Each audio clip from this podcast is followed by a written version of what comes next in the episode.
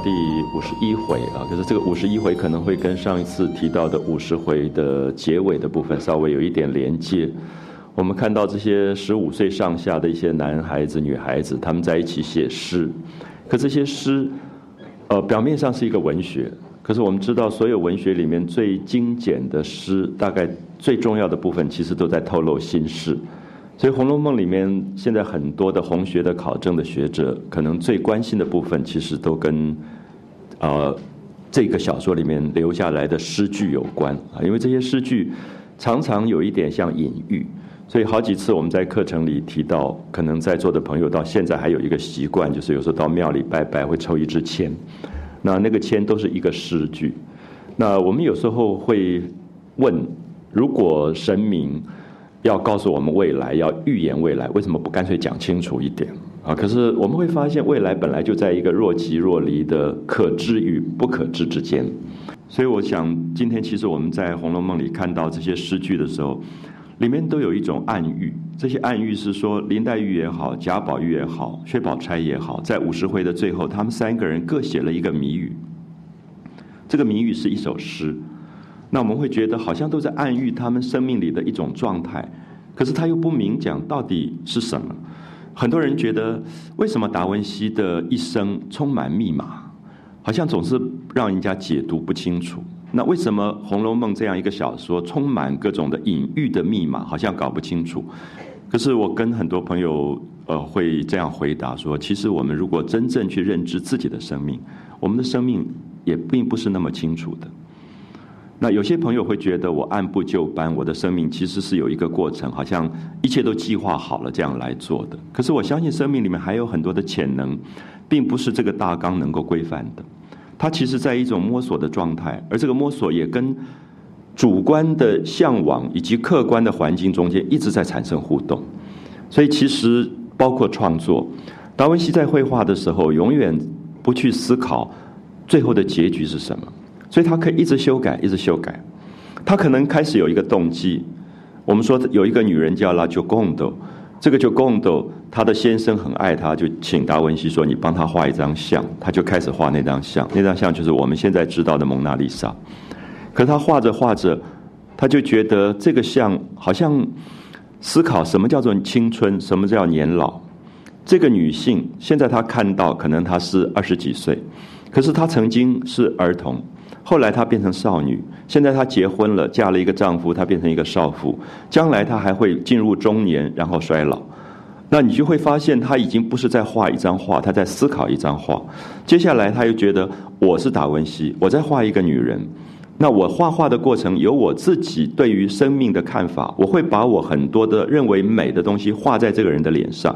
那这个这张画就不只是这个女人的 portrait，她的肖像，也是我达文西的肖像。那个微笑不只是这个女人的，也可能是我对于生命里觉得最美的东西。所以最后他就把他自己的自画像跟这张像合在一起。所以现在我们会发现这张画充满谜语，是大家不知道他到底在画谁。可是我相信所有的创作都是在一个长期的摸索过程当中，它会越来越丰富，越来越丰富。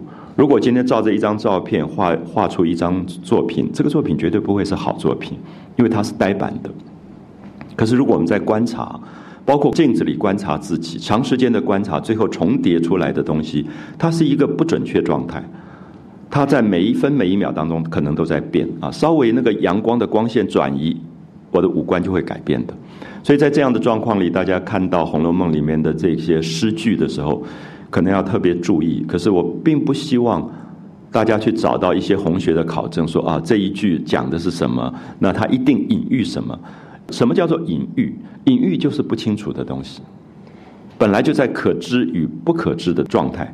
如果我们要把一个隐喻变成一加一等于二，它已经失去了隐喻的魅力。所以，一本达文西的密码的书，可能要解达文西的密码。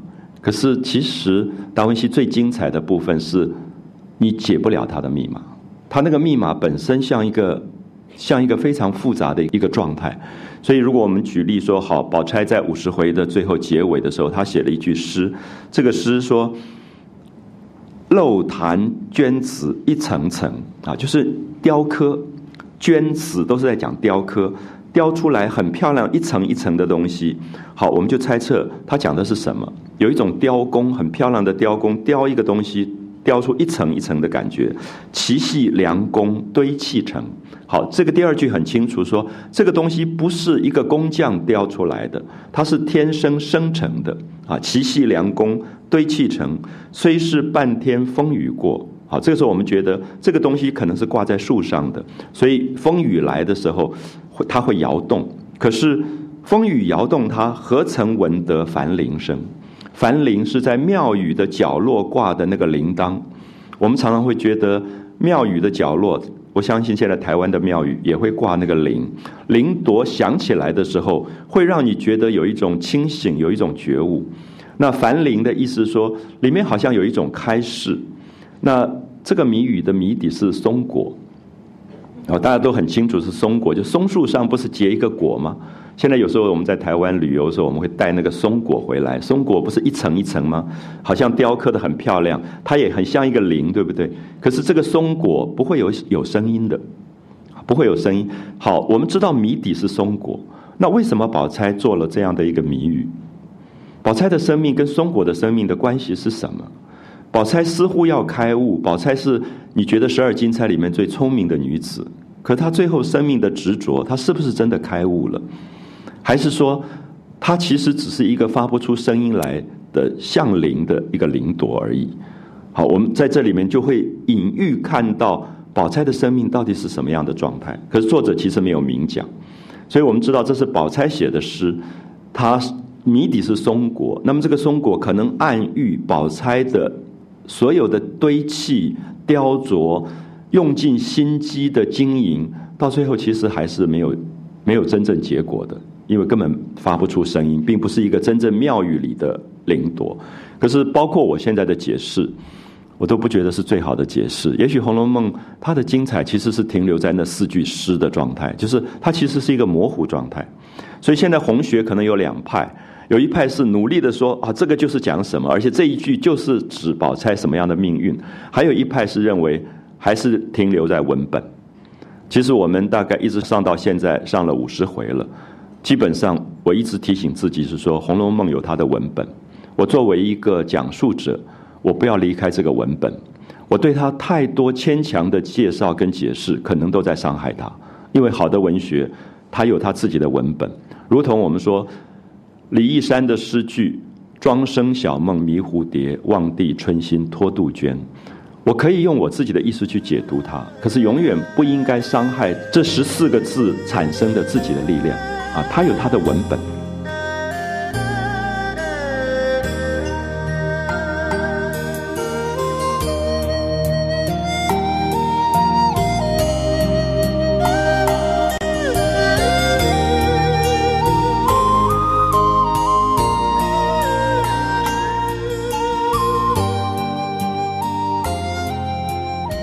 我相信对人的生命也是如此。宝钗是一个生命，我们在座的每一位朋友也有自己生命存在的状态。我们在解读他人生命的时候，其实常常都带着自己的意见进去了。可是我们会发现，生命最大的开悟，有一天你会发现，每一个生命各有他自己的祸福吉凶。其实我们大概只能在那边祝福。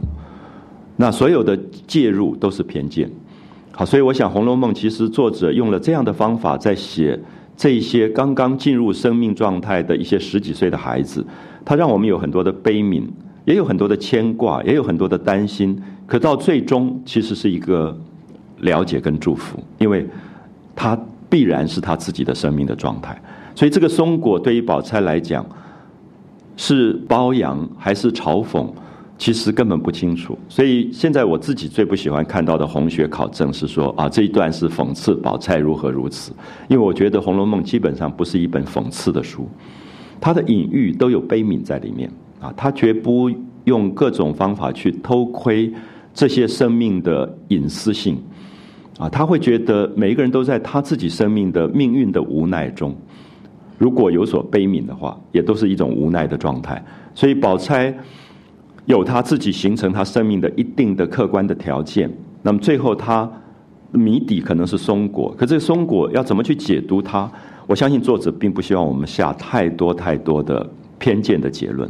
好，然后我们再看到宝玉也写了一首诗，这首诗是“天上人间两渺茫”。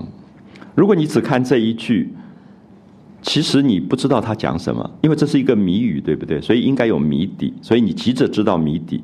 可是我还是希望说，你多停留在天上人间两渺茫。会不会觉得，如果大家《红楼梦》是从第一回开始读起，已经在讲他的神话了？他跟这个黛玉的爱情是在上一世，在多少亿年前就在天上已经结的因果，这一世要来还这个东西。所以天上人间两渺茫，本来就没有结局。因为这个女孩子来就是要把所有你给过她的水用眼泪还掉的，所以她并不是一个结局。如果我们认为他们应该变成夫妻，要如何如何，那个结局都违反了天上人间两渺茫。因为本来他们的因果就不在于结成夫妻，只是要还眼泪而已，还眼泪才是结局。所以我不知道大家会不会觉得，我们从世俗里面看到的。所谓的谜底的猜测，跟作者真正在天上人间两渺茫这一句就已经讲出来。宝玉的心里面一直有这个东西。他第一次看到这个女孩子，他就说：“这个女孩子我是见过的。”旁边的人都不知道他在讲什么，可他们是真的见过，他们在前世见过。那你应该在生命里面知道有一个人你是前世见过的啊，也许是父亲，也许是母亲，也许是妻子，也许是丈夫，也许是路上的陌生人。有时候很奇怪，你在公车上忽然觉得这个人你前世见过，可是此事无缘了。好，所以我相信天上人间两渺茫，在讲一种非常奇特的生命经验，而这样的生命经验，不是今天我们在科学的逻辑里的论证可以找到的东西。而《红楼梦》的精彩也恰好在如此。所以，任何希望一个萝卜一个坑的去找《红楼梦》，说这一句讲什么，这一句讲什么，其实都误入歧途。刚好把一个伟大的文学带入最庸俗的那一面去思考了啊，所以我们我刚才讲到的文本也在这里，就是说天上人间两渺茫，本来就是文本，已经是宝玉的文本。很奇怪，这个句子宝钗不会写，这里跟诗的好坏无关。宝钗很多现世里的执着，宝玉没有现世的执着，所以他跟所有这些人见面都是天上人间两渺茫。有一天。他就要走掉的，他走掉的时候是什么东西都不会带走的。那这个渺茫这个意思很动人啊！也许大家读下去，最后发现说，落了片白茫茫大地真干净。宝玉是真正走到渺茫的世界去的啊！天上人间两渺茫，他是要了结因果来的啊。那么栏杆结过锦提房，栏杆是讲竹子啊，竹子。我们也会发现，这个竹子有点让我想到。林黛玉住的潇湘馆都是竹子，那个孤芳自赏的生命的状态，那他也对这样的生命有很多的牵挂，好像念念不忘的就是这个竹子，这个竹子的生命啊。栏杆结过锦提房，好，这个时候我们知道它的谜语是跟竹子有关的。其实这个谜底是风筝，因为风筝是用竹子做出来的，而且古代的风筝放到天上去以后，在在天上飞。是天上人间两渺茫，因为最后这个风筝常常是要断线，而且是故意要切，不断都要切断。因为古代有一个迷信，认为说在春天时候放风筝是把病放掉，所以到最后是故意剪断这个线，让风筝飞走，就把把灾难跟邪祟以及身上的病痛带走的。所以放风筝的人。有一个线在拉着，是牵挂。可是到最后，他知道天上人间两渺茫，是一定要断掉的。所以讲的是风筝，可是真正讲的是宝玉，是宝玉觉得生命里所有这些人这一世再多牵挂，其实是天上人间两渺茫。啊，所以我们看到他讲鸾音鹤信须凝替啊，因为过去的风筝跟我们现在不太一样，我相信现在也有，就是用竹管做成各种有点像。中空的这种共鸣的东西，然后它在风飞的时候，它会有声音的。所以风筝的筝这个字是乐器，它是一种在空中的乐器。所以你放风筝的时候，不止在看，其实也在听，叫做鸾音鹤信啊，就是它会发出非常美的声音出来。可是凝涕是什么？是掉眼泪。含着眼泪听到这样的声音在空中在飞，因为知道鸾音鹤信的时候，表示风筝要走了，这样可以了解。因为它飞到最高处的时候，风的声音会发出很美的声音，而它也要像鹤一样就走掉了，啊，就像鹤一样带走的讯息会断，啊，鸾音鹤讯须凝涕，啊，凝涕是忍住眼泪的。所以这里面有宝玉的悲哀，宝玉的悲哀是他知道生命的本质的终结。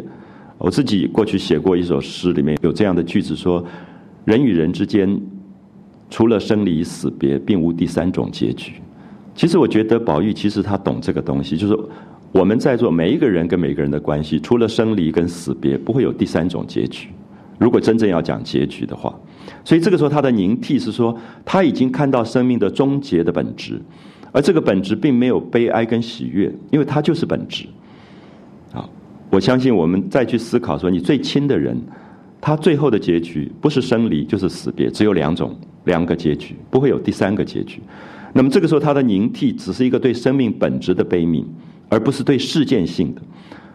那他跟宝钗在一起，跟湘云在一起，跟黛玉在一起，都不是重点。他的生命本身知道结局是什么，所以所以用到凝涕啊，鸾音鹤信须凝涕，好把唏嘘答上苍。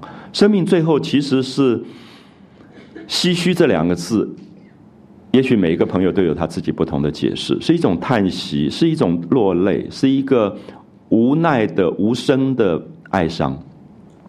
最后只是这样的一个唏嘘的声音，去答上苍是，我有了这一世，而这一世最后还是要还到天地之间的，好，有点像沈葆桢写的“缺憾还诸天地”，最后好把唏嘘答上苍。那么，所以谜底是风筝，可是其实真正的谜底对我来说是宝玉，只是那个风筝是一个借的一个物象而已。那宝玉领悟到他的生命是天上人两渺茫的状况，可是我当然不希望大家在这里只往悲哀去想，因为我刚刚提到说，有时候你写到生命本质之后，很多人会说：“哎，你最近为什么写了一个散文这么悲哀？”其实我再想想，它是悲哀吗？好像并不是，其实只是平静而已，只是很冷静在看生命的本质。可是如果我们会觉得，我今天在此刻的繁华跟欢乐当中。我常常会故意去拒绝认知生命的本质，所以那个时候，如果你讲出本质，你会觉得，哎，这个人好像很消极。可是刚好他不是消极，其实他是积极，因为他比大家短暂的欢乐跟繁华更本质看到结局。好，这个时候，我想在哲学的意义上面来讲啊，我讲的不是宗教的意义，而是哲学上去思考到生命的结局的时候，这首诗里面其实有非常宝玉的生命态度啊，生命态度在里面。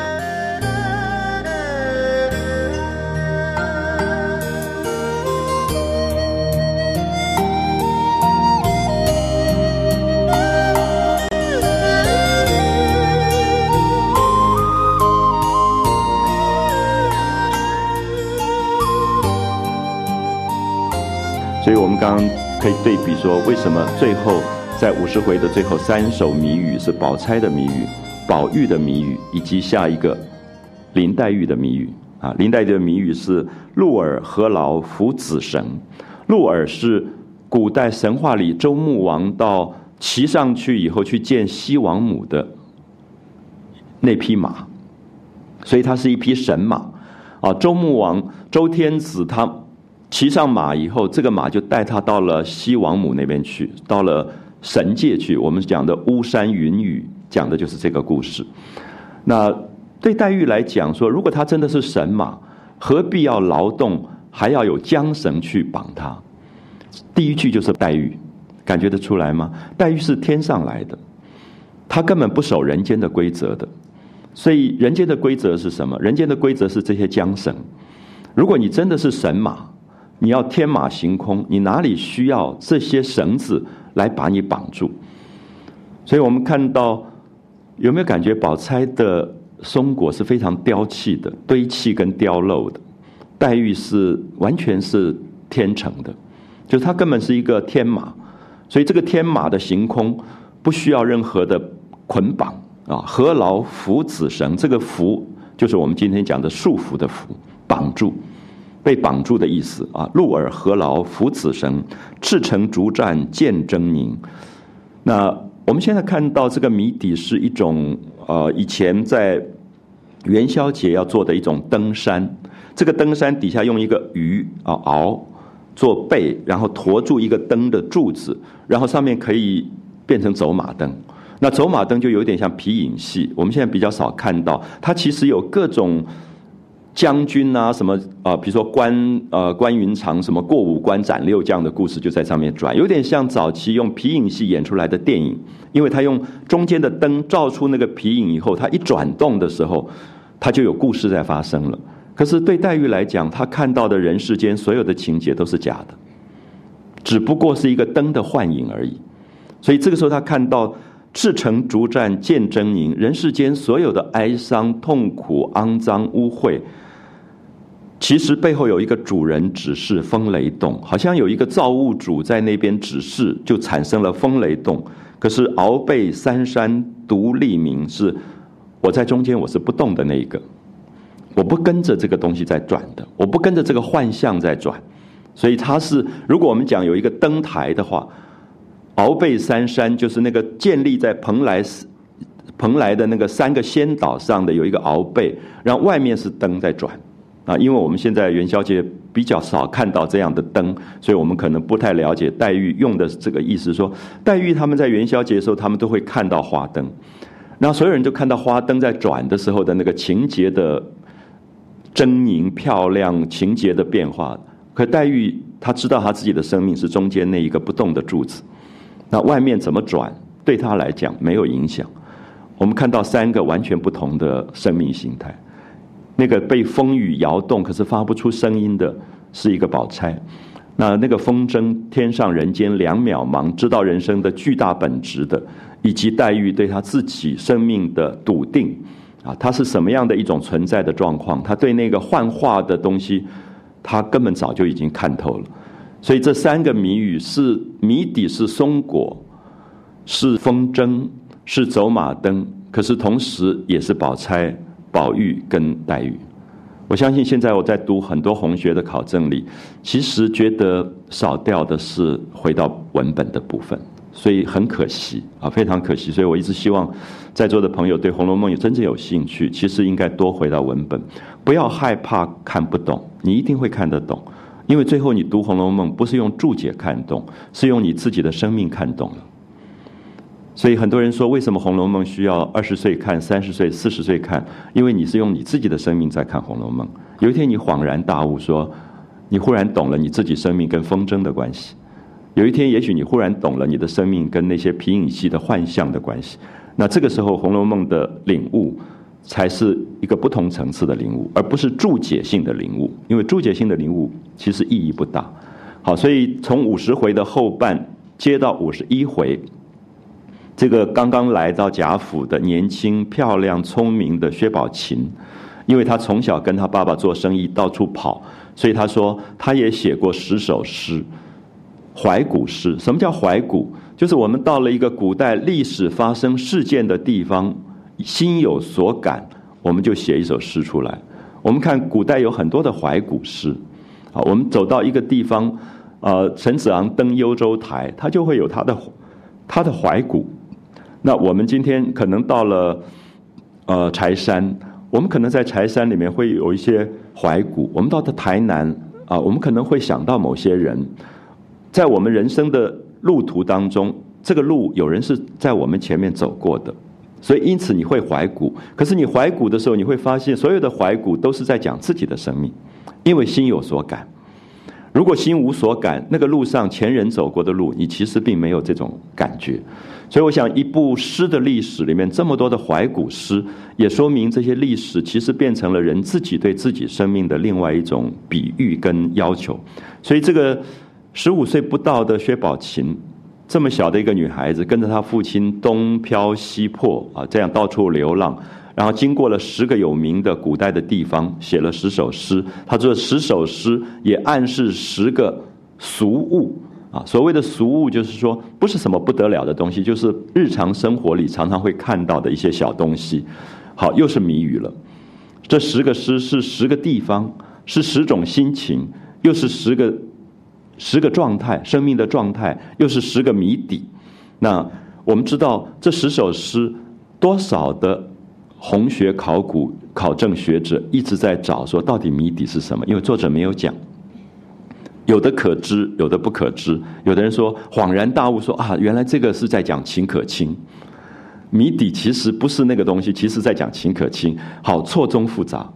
注意一下，最好的艺术一定是错综复杂，因为生命没有那么单纯，不会是那么简单，它是好多光、很多的色彩交错组织起来的一个状态。我们刚刚提到说，我们自己的生命也是如此。这个生命如果能够一两句话就讲清楚。大概也太单纯了，啊！我相信人的生命其实是一个错综复杂的一个状态，那么往往在一个丰富的领悟当中，这个错综复杂会变成像诗句一样的存在的状况。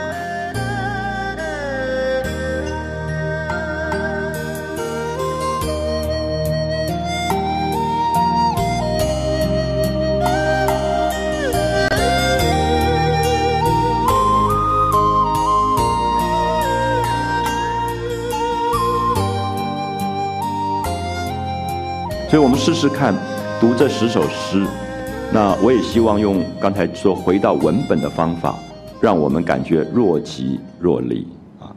那我觉得不见得每首诗都在讲一个人，有的时候在讲一种生命状态。所以我不赞成有些学者就认为说十首诗一定在讲十个人，就一个萝卜一个坑。有时候他其实在讲一种状态。记不记得第五回里面，宝玉进到那个太虚幻境，打开那些抽屉，看到的判词。那个判词不见得每一首都在讲一个人，像林黛玉跟薛宝钗一直是在同一个判词里出现，所以根本其实一个萝卜一个坑的方法根本是读文本的错误，所以因此我们等一下读的时候，我们也先回到文本。啊，比如说第一首大家一定很清楚，赤壁怀古，赤壁是一个地名，这个地方因为在三国时候，公元的二百零八年打过一次大仗，死掉几十万人在这里。所以引发了文学史上的巨大主题。那么在几百年后，苏东坡到这里的这个《赤壁赋》，继续的丰富这个主题。每一个文人到了赤壁就会丰富它，甚至赤壁现在出现好几个不同地方的赤壁，因为大家已经搞不清楚那个最初的那个赤壁到底在哪里打的仗。那么只是有一个悬崖峭壁，那个石头上有一点红颜色，大家就在那边开始凭吊跟怀古啊，因为过去。曾经有一个事件，就变成赤壁怀古。我们知道赤壁是一个大战争、血淋淋的厮杀，死过多少人的这个一个场景，而大家争霸跟英雄的这种争锋留下来的一个历史的记录。所以薛宝琴走到这里就写了“赤壁沉埋水不流”，好像到了这个地方，觉得长江的水到了赤壁都流不动了。那个历史上。留着这么多尘封的记忆在里面啊！赤壁沉埋水不流，徒留名姓载空舟。那这个其实很像苏东坡在《大江东去，浪淘尽，千古风流人物》他唱出来的东西，就是他走在这个岸边的时候，他想过这个地方有过曹操，有过周瑜，有过诸葛亮这些一代的精英，可是他们也不过就在历史上留下一个空名姓而已。可是死去的人呢？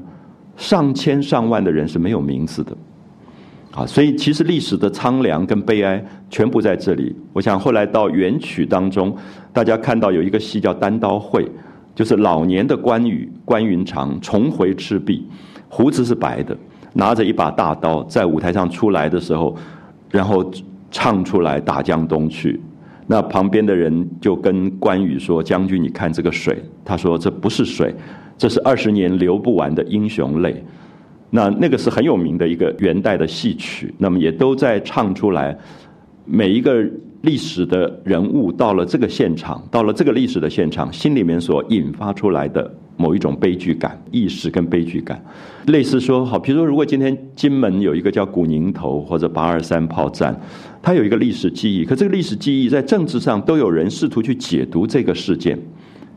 赤壁赋的伟大在于它跳开了政治，它变成一个对所有生命的苍凉的感动。就是那个炮战里面多少名字是没有留下来的死者，他是超越在政治之上的。他也没有政治立场的问题，而是说你对生命的悲悯，因为战争有他他的残酷在里面。所以我们看到一个政治，当时有人是赞成曹操，有人是赞成孙权，有人赞成刘备，他是争霸。可是历史过了以后，苏东坡再到这个现场的时候，大江东去，他唱出这个字的意思说：你们的争霸的意义何在？死了几十万人都在这个水里。所以这首诗我们看到他在讲这个东西，他也在讲说人怎么跳出对于名跟利的争逐之外啊，赤壁沉埋水不流，徒留名姓在空舟。喧天一句悲风冷，喧天一句有一点说这么热热闹闹的一把火啊，因为赤壁后来是火烧战船。喧天一句悲风冷，可是到最后留下来的是什么？就是今天荒凉的风在那个吹。啊，无限阴魂在内游。好，我们看到无限阴魂在内游，是说这个赤壁的水里面有多少死者的魂魄在里面？他们不是曹操，不是刘备，不是孙权，他们连名字都没有留下来，而他们才是最巨大的悲剧。所以作者还是在这首诗里面带出了一个本质上对生命的同情，而这个生命并不因为他成为一代精英。才有意义，因为所谓的留下名字也是徒留名姓而已，因为真正死在那里的人，历史上根本没有记录，啊，完全没有记录几十万人的死亡。那么这个又是一个走马灯，啊，就薛宝琴用的是走马灯，走马灯本身是用火炬在中间点了油灯，外面转皮影，啊，转皮影，所以宣田一炬。悲风冷，无限阴魂在内游。他们看皮影戏在走马灯里转的时候，他会觉得完全是魂魄，好像是一种亡魂的感觉，而不是一个实体的感觉。那这首诗，我一直觉得他不是在讲任何个人，我觉得他在讲《红楼梦》的繁华将要过去了。啊，这个繁华喧天一句，这种热闹，有一天会变成悲风冷。那以后的人阅读这个家族的历史，会记得他们的繁华，也不过徒留名姓。可是真正的意义是载空舟，所以无限阴魂在内游，是说这些生命已经过去了，它就是过往云烟的这种啊这种感觉。好，我们再看到，呃，他从赤壁又到了交趾。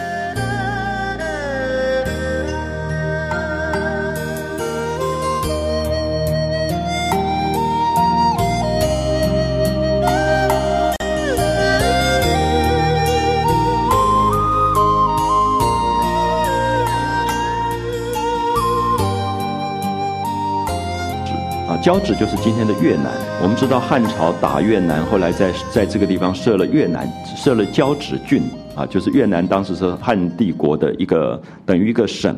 那打到这个地方的人是马援，啊，援助的援啊，牛马的马。马援这个大将在汉朝就是马革裹尸，发誓说自己一生就是死于马革裹尸，那不愿意死在床上的，希望他一生就能够为大汉帝国。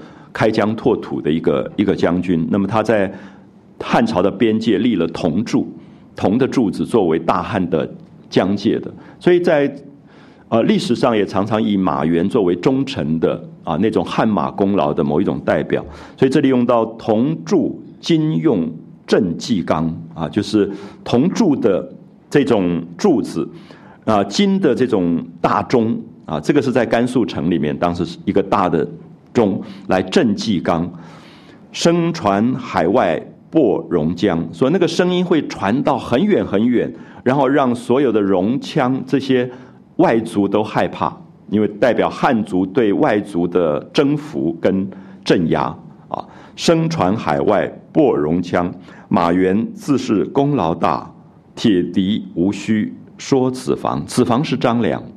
啊，张良据说他是吹着笛子的那种很潇洒的一个丞相啊，治国治得非常潇洒。可是他的治国的方法跟马原不同，马原是汗马功劳的，在边界上打仗去建立大汉帝国的边疆。可是这个张良是好像吹着笛子谈笑之间就能够把国家大事处理完。那这这个谜底，一般人认为讲的是乐器里的喇叭。啊，乐器的喇叭，所以是金属做的，啊，铜铸，铜铸造的，是像金钟一样的，会发出声音，声传海外，都是在讲喇叭的这个声音。啊，那也有人认为这个谜底是喇叭，可是同时也在讲《红楼梦》十二金钗的一个人物，就是贾元春。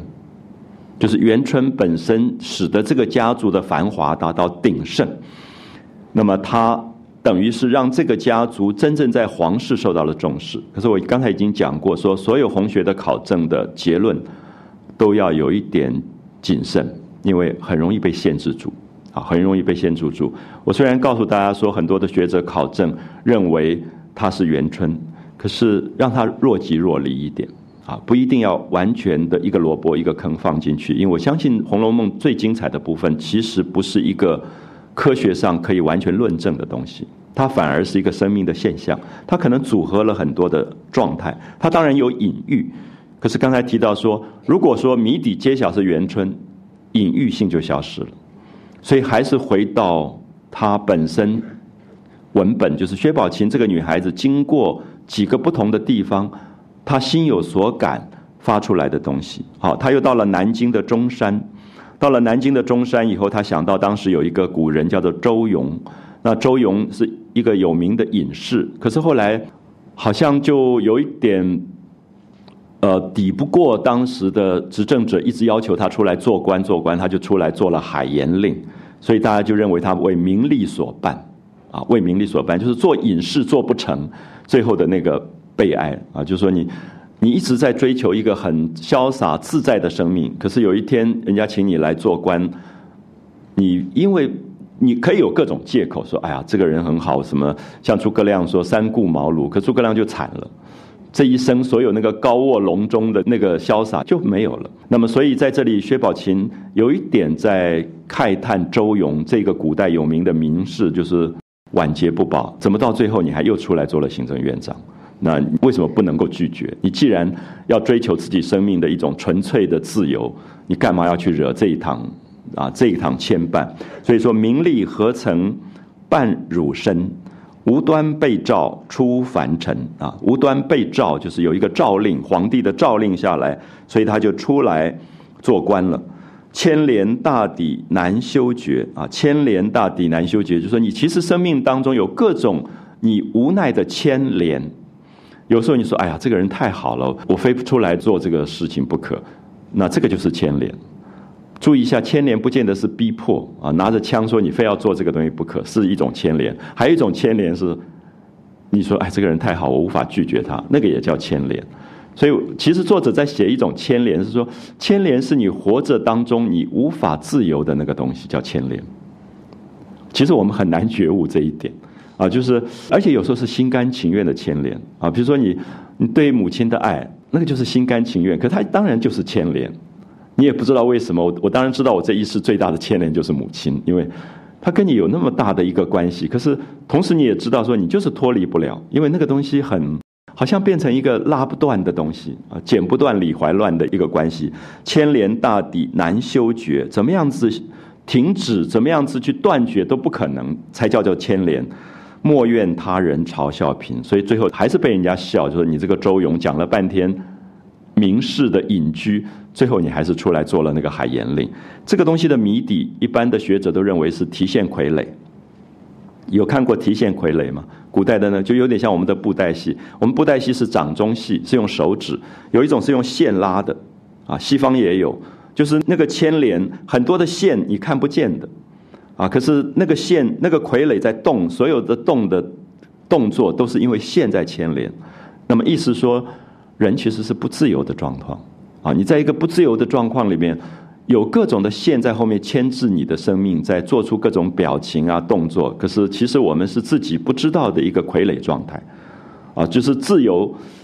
以超现实主义的一个导演布纽尔的电影叫做《自由的幻影》，他是说自由是根本不可能的。啊，就是我们会觉得啊，我要自由，我要自由。可是外在所有的这些牵连，它是难以修绝的。所以作者在这里讲的是傀儡，是谜底，是傀儡。可是也在讲周勇、中山有过这样一个名士。可是我觉得薛宝琴也在领悟他自己的生命，就说人活着本来就是一个不自由状态，你不可能没有牵连。其实各种你不知的牵连才是最大的牵连。啊，你因为牵挂一个人。你走不远，因为牵挂一个人，你很多事情不会去做的，都叫做牵连。啊，所以没有所谓真正的这个自由。那也有红学学者就认为说，这个不只是在讲傀儡，也不是在讲周勇，其实在讲李纨。就是她的丈夫去世以后，她所受到的这个牵连啊，名利何曾伴汝身？就是她也不要名，也不要利，因为她就是年轻守寡。可是无端被召出凡尘。那学者的考证就说，因为贾兰后来封爵位。那他就做了一品夫人，又出来做官，做官夫人之类的。那这些解读我就已经不是很喜欢了，我就觉得说有点太落入红学的偏见。那其实刚才提到说，多在中山的周荣的故事，薛宝琴自己的故事，提线傀儡这些东西里面去转，让它变成更高的隐喻，而不是立刻落入啊这一段就是在讲李纨。所以你通常碰到一个红学的考证者。很高兴说，你知道我研究的很深，这个就是讲李纨，你就只好不讲话，因为他已经远离文本。所以《红楼梦》其实现在很重要的，我觉得其实是要回到文本啊。如果回不到文本，而变成个人的卖弄，其实没有什么意义了啊，没有什么意义。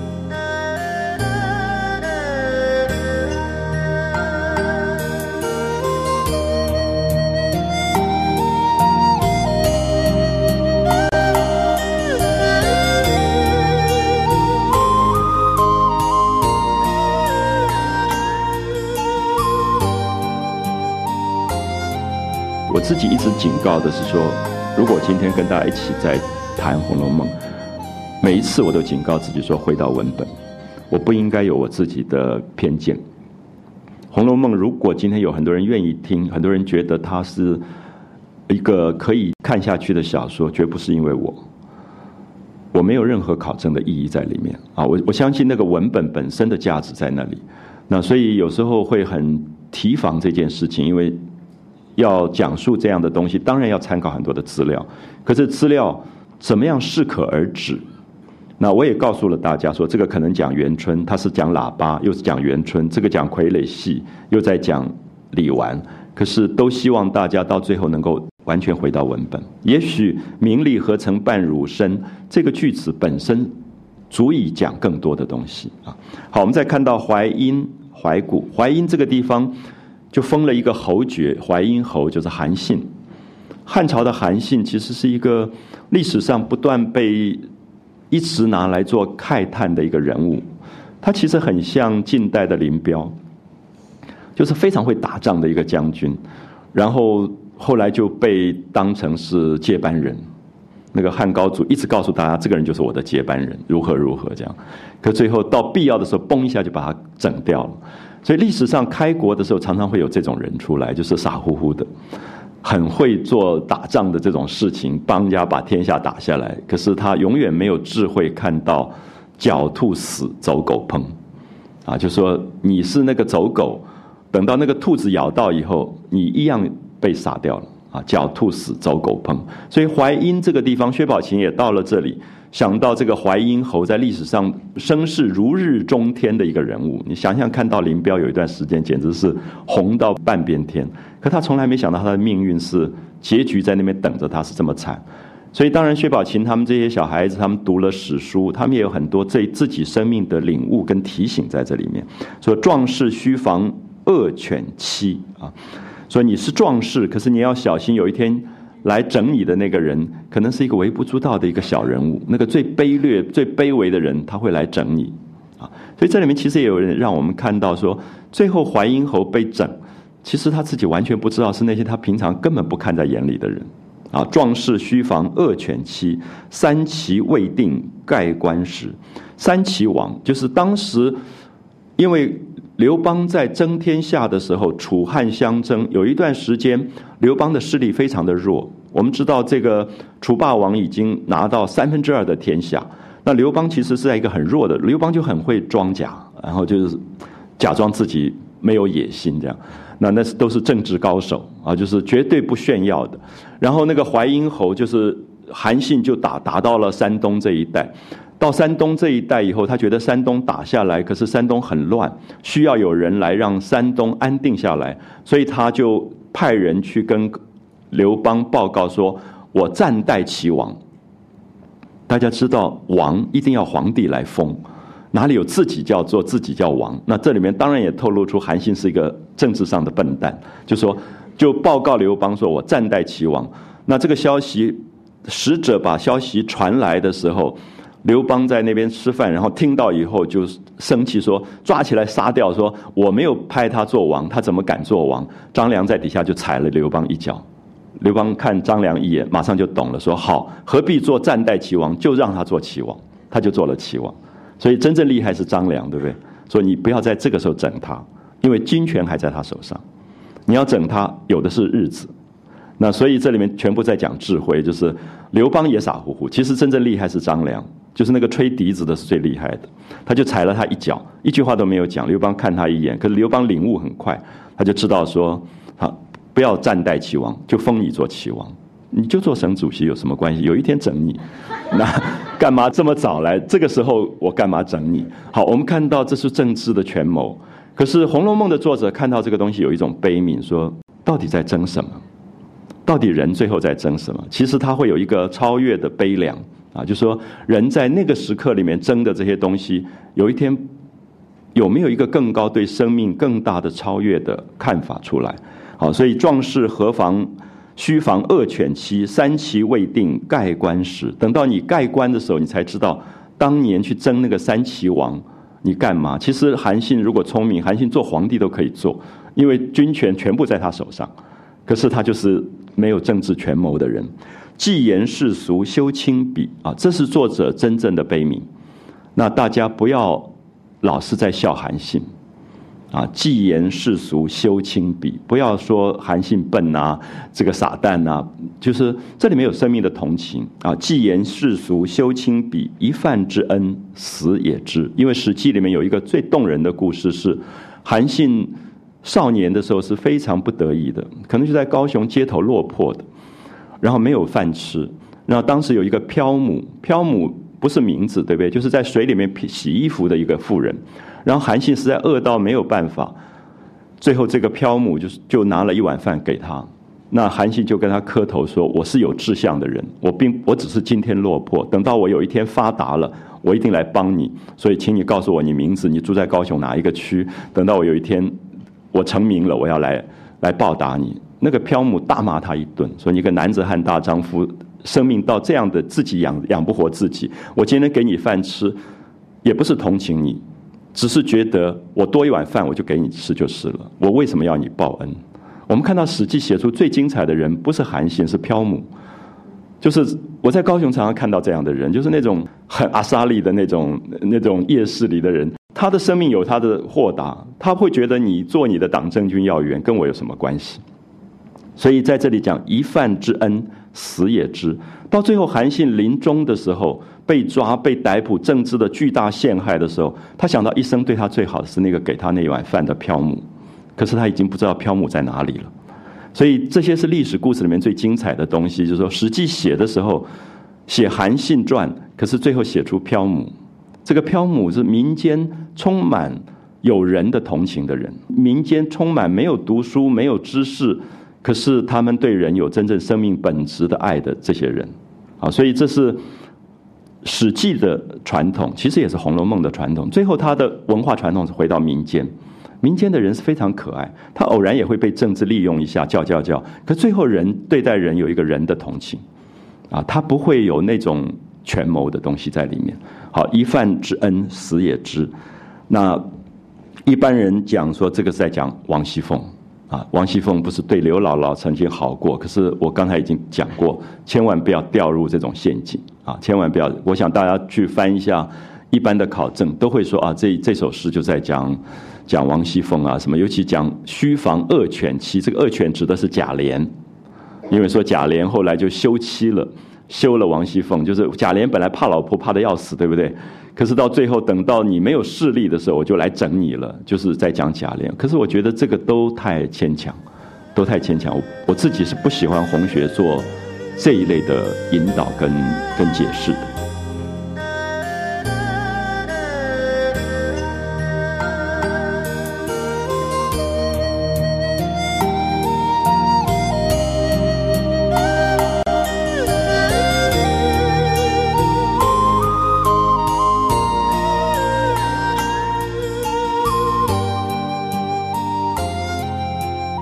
再看到广陵怀古，广陵讲的是杨广，就是隋炀帝开运河的隋炀帝。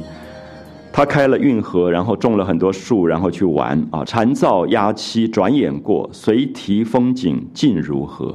就是那个隋炀帝所修建的堤防，当年是两岸都是树，夏天时候全是蝉蝉叫的声音，都是鸟。那今天又怎么样了呢？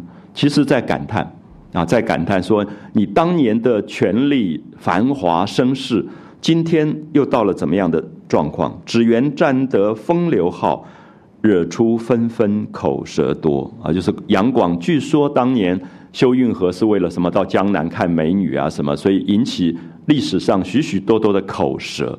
所以作者对这些口舌也没有很大的兴趣，就是会觉得说，当然我们知道，其实。隋炀帝的开运河在历史上是一个，呃，很复杂的事件。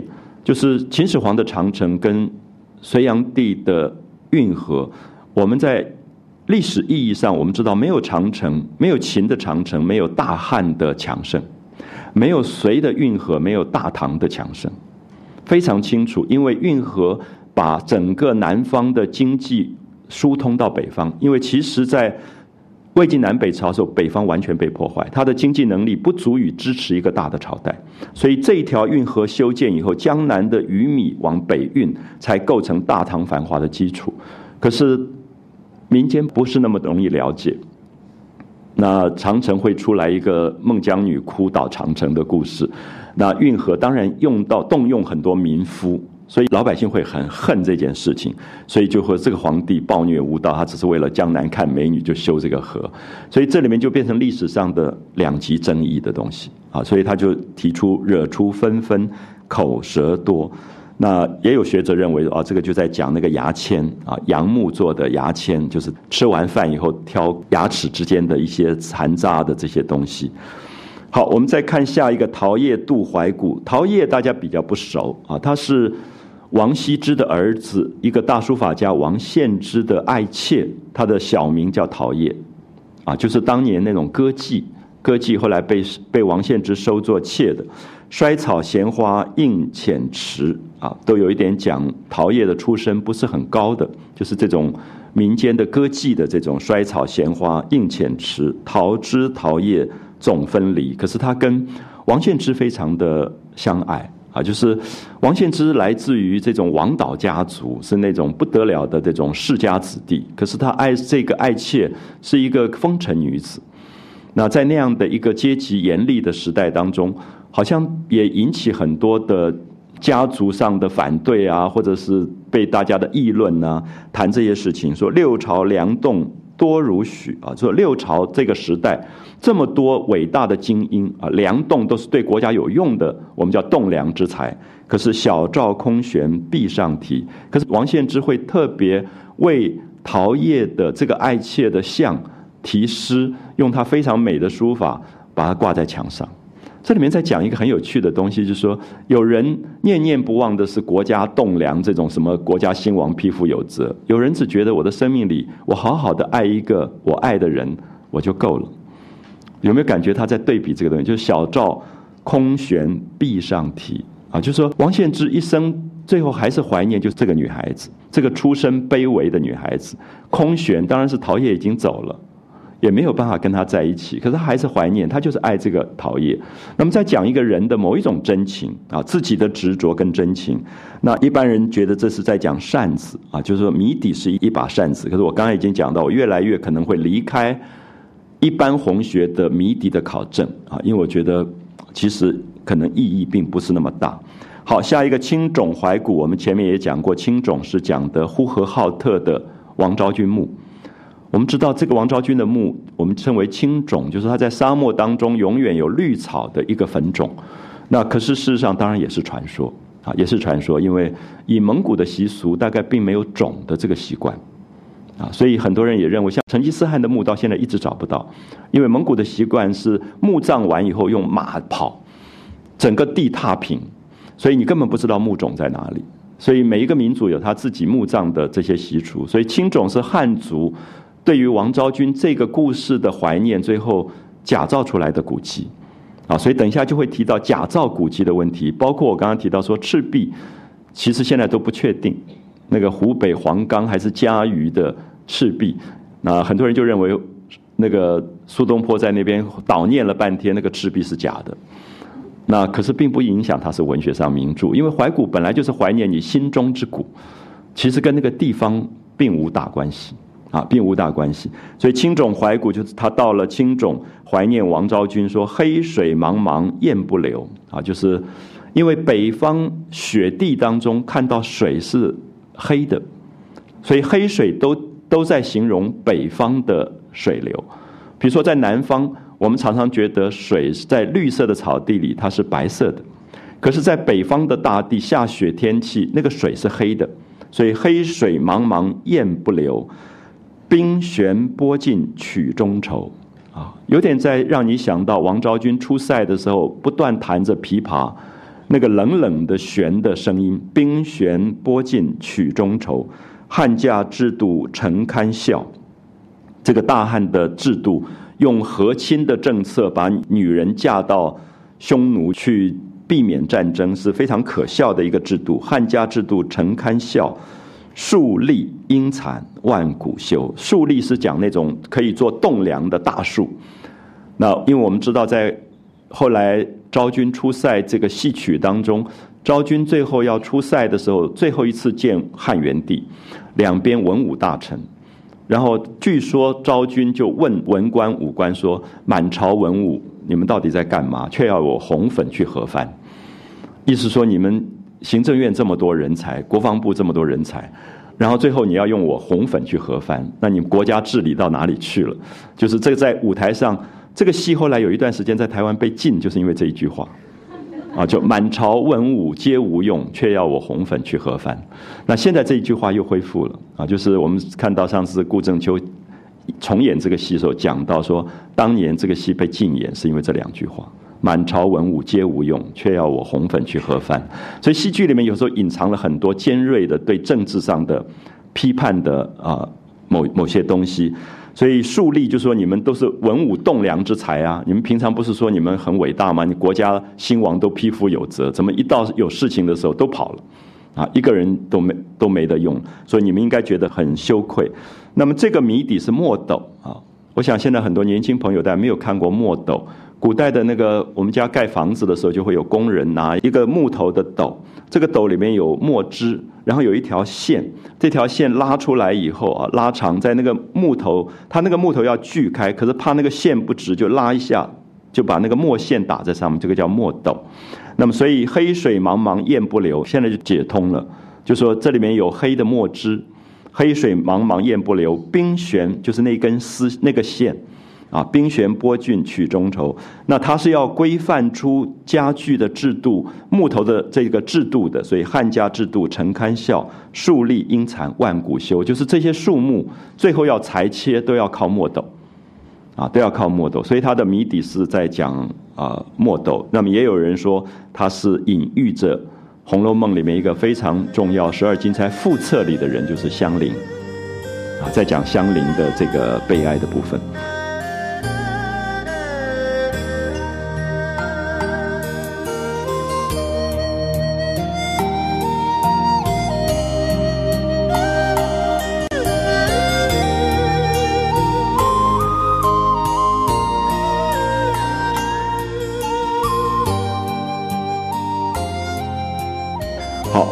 接下来就到了马尾，就陕西的马尾。安史之乱以后，杨玉环赐死的地方啊，我也到了这个现场。我其实我一九八八年去这个现场的时候，大概也是因为那个《长恨歌》跑去的。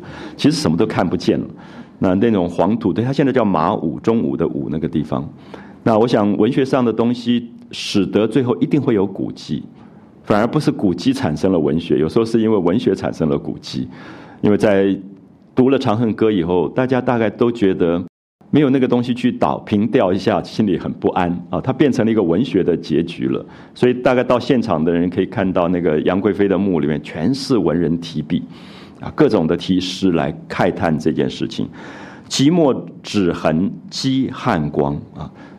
我刚刚讲回到文本，就说你会发现薛宝琴的这个句子是漂亮啊。那个我们《长恨歌》里面读到那个洗过温泉的澡以后的那个皮肤上的那种杨玉环的那个感觉，侍而浮起娇无力的那种感觉啊，那也在讲说温泉水滑洗凝脂，都在讲女性的皮肤。所以这里即墨脂痕积汗光，好像洗过澡温泉泡过以后会有一点流汗，微微的那个皮肤上的光泽啊，他在讲这样的东西。温柔一旦赴东阳。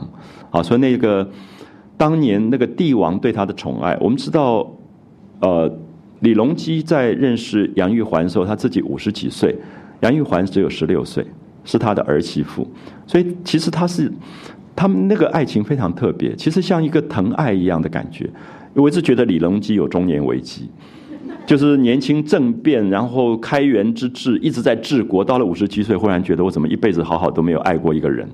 他忽然谈了一个发疯的爱情，所以中年爱情都很很毁灭性啊！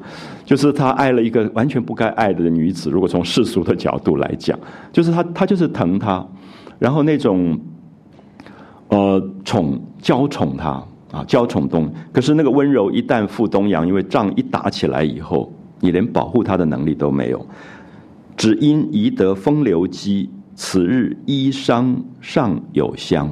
那传说里面是说，我们看到长生殿这个戏里，最后杨玉环是尸解而去，就是她的尸体化成仙走了，留了一个香囊。这个香囊是唐明皇送给她的香囊，所以他让唐明皇回来的时候路过这个地方的时候，打开棺木还能够有一个香囊可以怀念他，所以留下了一个锦香囊在这里。所以这个谜底也是在讲这个。锦香囊的东西啊，所以我们看到，呃，一般人会认为这一段是在讲秦可卿，啊，在讲秦可卿。秦可卿是很早就死掉的一个十二金钗之一，可是他好像一直留着他的魂魄在这个故事当中，啊，讲秦可卿的部分。好，下面最后的两首可能是最重要的，特别注意，因为等一下会演变出宝钗跟黛玉对这两首诗的意见的不同，因为这两首诗不是史书所载。浦东寺是《西厢记》里的故事，《西厢记》里面我们看到红娘这个小丫头大胆的违反了她的这个主人的训诫，然后去让她的服侍的小姐崔莺莺半夜的时候跟一个男孩子张君瑞一起上了床。那么这个在古代是礼教里面不得了要被指责的事情。可是我们看到很奇怪，这个戏民间这么爱看，甚至我们看到宝玉曾经偷看的禁书也是这本书《西厢记》，就是《会真记》这本书。那都是因为红娘大概是第一个告诉大家说：“我为什么不可以自由恋爱？我为什么不可以追求我自己要的人？”那么在过去的礼教里面，其实一直到我们今天，可可能红娘都是一个叛逆角色。那所以这个普通寺怀古其实是写小说里的人，因为。历史上并没有红娘，也没有崔莺莺，也没有张君瑞。可显然，这些小孩子已经受到戏剧的影响非常的大。所以他说：“小红见骨最深情，就是红娘，是一个小丫头，因为她最卑贱啊，在一个社会里面被压到最底层的那个人。这个亲，我不晓得大家应该怎么讲啊。就是有时候你会觉得他没有身份，没有重量，可是这个亲也是自由，她反而最没有礼教的约束。”啊，小红见骨最深情，所以红娘变成了元朝以后一千年当中这个文化里最重要的一个角色，因为它带动了一个婚姻的自由观念跟恋爱的自由观念。所以，其实多年以来，大家看戏剧最喜欢的角色就是红娘。反而不是崔莺莺，崔莺莺其实呆呆的啊，就是那种北一女最好的学生那样，根本。然后那个小红娘就在那边老在那边跟他说：“你既然爱你，为什么不大胆的说出来？”那那个崔莺永远不敢，因为母亲礼教太严。然后红娘就帮助张君瑞晚上就翻过那个女生宿舍去找找崔莺莺。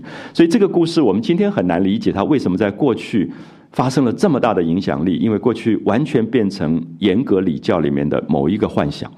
那今天也许大概男生到女生宿舍蛮司空见惯了，大家不不会那么觉得。可是古代的时候，红娘的这个角色是非常非常重要的啊。小红见骨最深情，思夜偷袭强促成。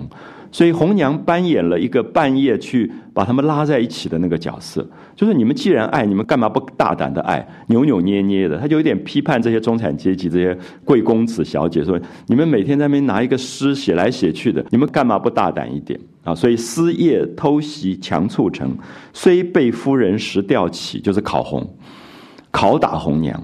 后来这个夫人知道以后，就把红娘吊起来打，就说你怎么可以这样子啊？这么没有礼教，已经勾引比同行，就是他已经完成了，他已经把这两个人完成，他用他自己的牺牲完成了这个伟大的一个爱情的这个故事。那么这个谜底是在讲一种红天灯，红颜色的。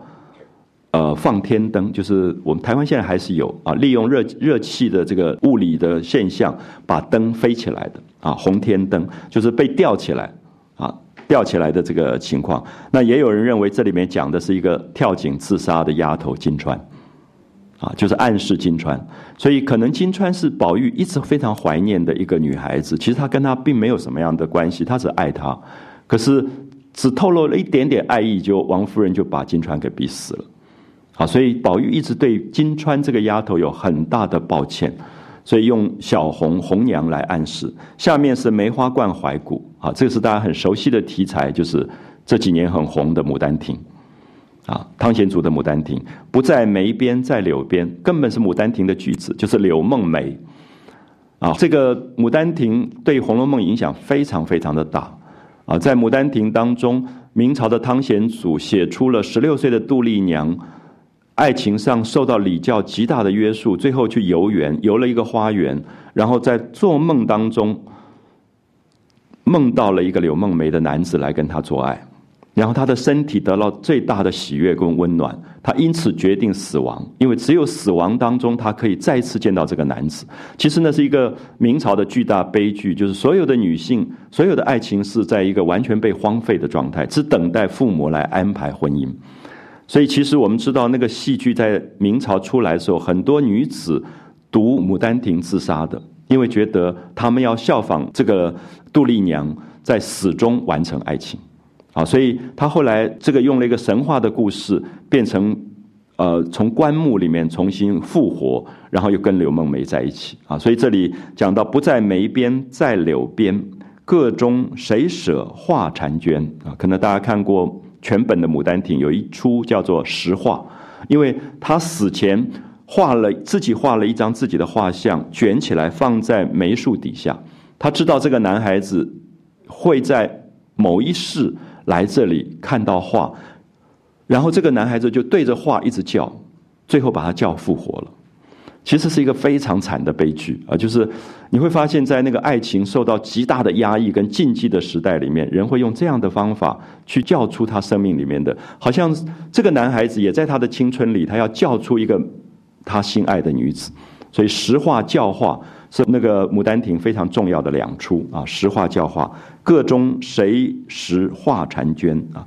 团圆莫忆春香到啊！团圆就他们最后终于见面了。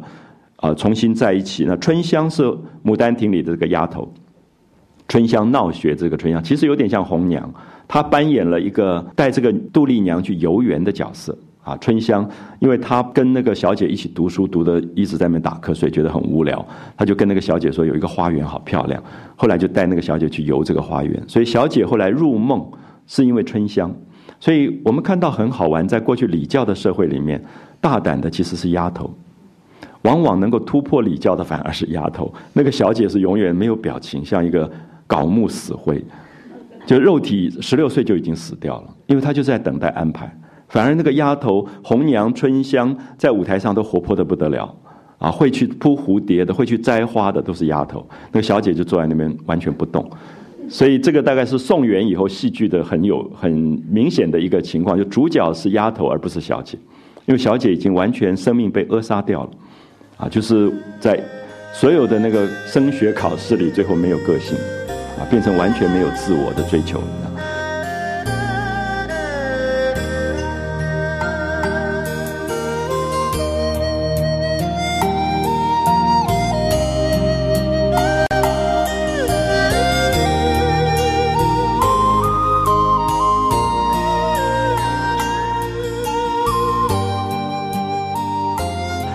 看到他这里讲说一别西方啊，又一年。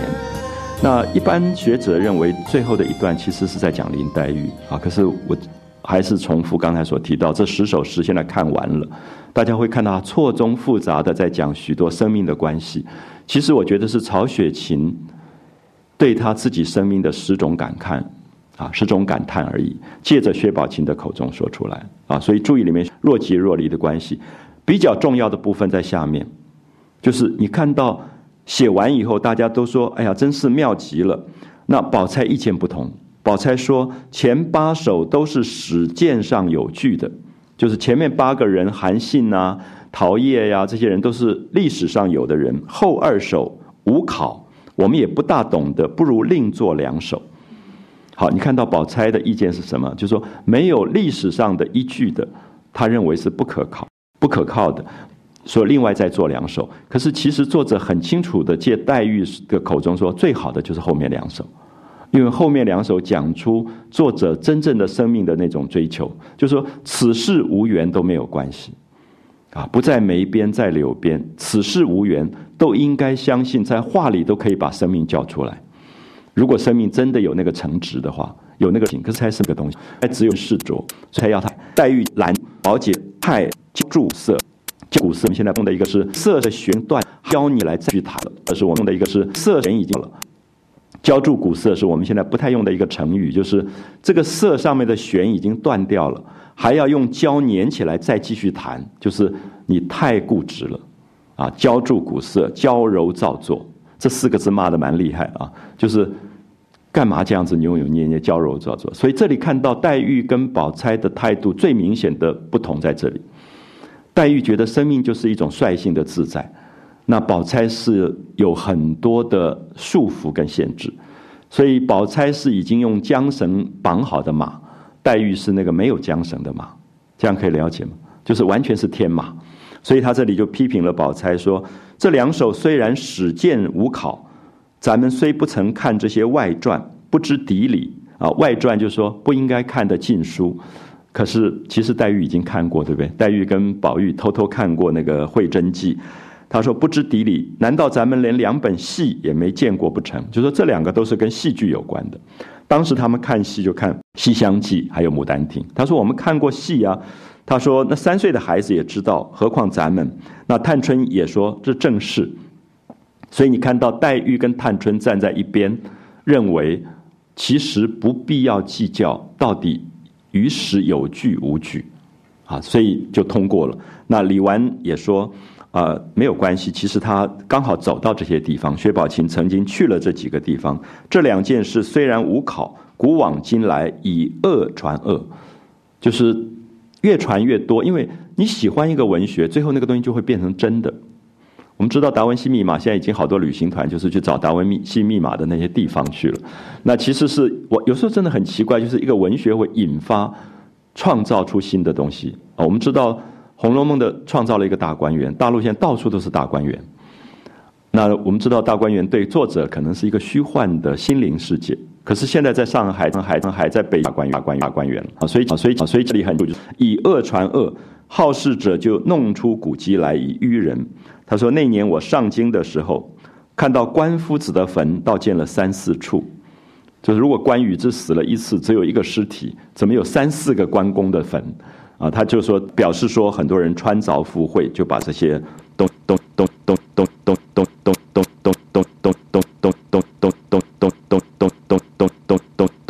担心说这书书这句这句这句这句这句这句这句到到到到到到到到墓当中，还是觉得十几岁的孩子不应该读《西厢记》跟《牡丹亭》，所以我们今天在中文古典当中最伟大的这些作品，在没有多久之前就是点就是点就是点就是点就是点就是点就是点就是点就是点就是点就是就是就是就是就是就是就是就是没没没没没没久，但很奇怪。而那里面当然有一个，就是一个文化里面。先锋者去撞这个东西啊，他要去撞人性里最好的东西的时候，大家害怕。刚开始是害怕，可是不要忘记，在中国的古典文学里，这个东西拖了很久。所以从《西厢记》到《牡丹亭》，一直讲一个东西，就是说人对于情爱的自主性能不能找回来。可是争了差不多一千年，才真正找到。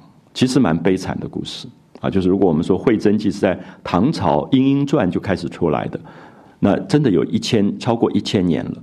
那这个对于男性、女性青春的爱的追求，竟然争了一千年才争到。所以今天也许我们要知道，我们要还要争的东西，恐怕也要争不知道要多久啊才能够争到。所以我想这里面都可以看到，啊，大家了解到这十首诗里面的意义，可能真正结尾的这个讨论变得很重要。然后等一下我们会提到，作者很快就从这个贵族的小孩子们在玩诗的游戏，转到袭人要回家。大家看一下，袭人是宝玉的丫头。一个丫头回家的排场大到什么程度？我想今天大概一个官夫人都没有这种排场啊，所以你就可以从侧面看到贾府的那个气派。就是这个丫头因为妈妈重病要回家送终，可是要回家送终不是他自己的事。王熙凤说：“先来给我检查，要一部大车，四个老妈子，后面一个小车，四个小丫头，然后要穿什么样的衣服检查过，因为你出去不够体面，是丢贾府的脸。”所以当场给她换衣服，重新打扮送回去。丫头回家看妈妈，啊，那场戏是精彩的不得了。我觉得任何电影都拍不出这种场景啊。可是真是《红楼梦》最精彩的写法。好，我们休息一下，我们从袭人回家开始讲起。谢谢。